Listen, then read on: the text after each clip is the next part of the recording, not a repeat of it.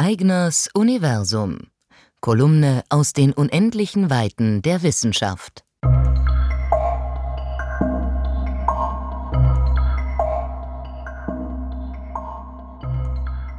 Im Mittelmeer, bei Italien und Mallorca, lebt eine Quallenart mit dem Namen Turritopsis dornii.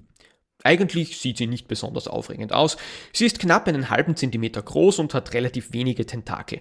Aber Turritopsis dorni ist ein biologischer Superstar. Die Qualle kann nämlich ewig leben. Zumindest theoretisch.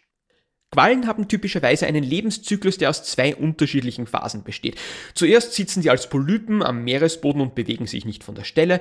Dann kommt es zur Knospung. Die sogenannte Medusa löst sich von den Polypen ab und kann dann frei im Meer herumschwimmen. Die Medusa ist das, was wir als Qualle kennen. Ein schirmförmiges Tier mit Tentakeln. Es sieht jetzt völlig anders aus als zuvor in seiner Polypenform. Genetisch gesehen sind Polyp und Medusa aber identisch.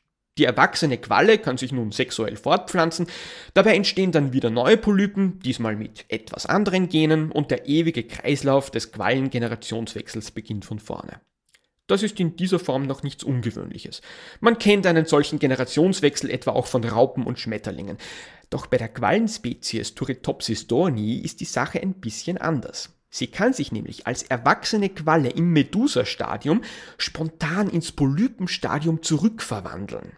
Auf den sexuellen Fortpflanzungsschritt verzichtet sie einfach, stattdessen kommt es zu einer spontanen Verjüngung. Der Außenschirm der Qualle wird umgebaut, kleine Keime bilden sich, die sich dann als Polypen am Boden festsetzen und wieder weiterwachsen. Turritopsis dorni ist damit das einzige bekannte vielzellige Lebewesen, bei dem sich ein geschlechtsreifes Individuum einfach wieder in eine unreife Lebensform zurückverwandeln kann. Die Qualle kann einfach zwischen Polypen und Medusaform hin und her wechseln, ohne sich genetisch jemals zu verändern. Theoretisch beliebig oft bis in alle Ewigkeit.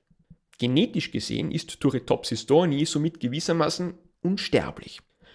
Ob man dieses Wort tatsächlich verwenden möchte, ist natürlich Ansichtssache. Sterben kann Turritopsis dorni prinzipiell natürlich trotzdem, zum Beispiel wenn sie gefressen wird.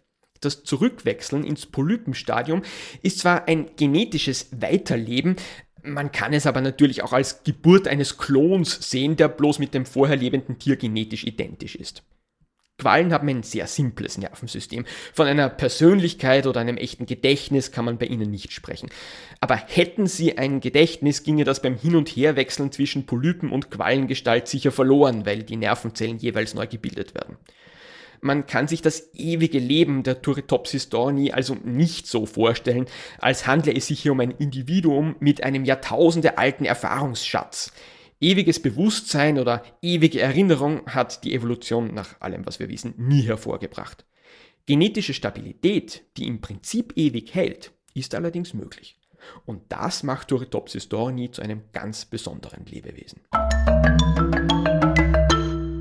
Florian Eigners Kolumnen sind auch jeden ersten Donnerstag im Monat in den Ö1 Dimensionen zu hören.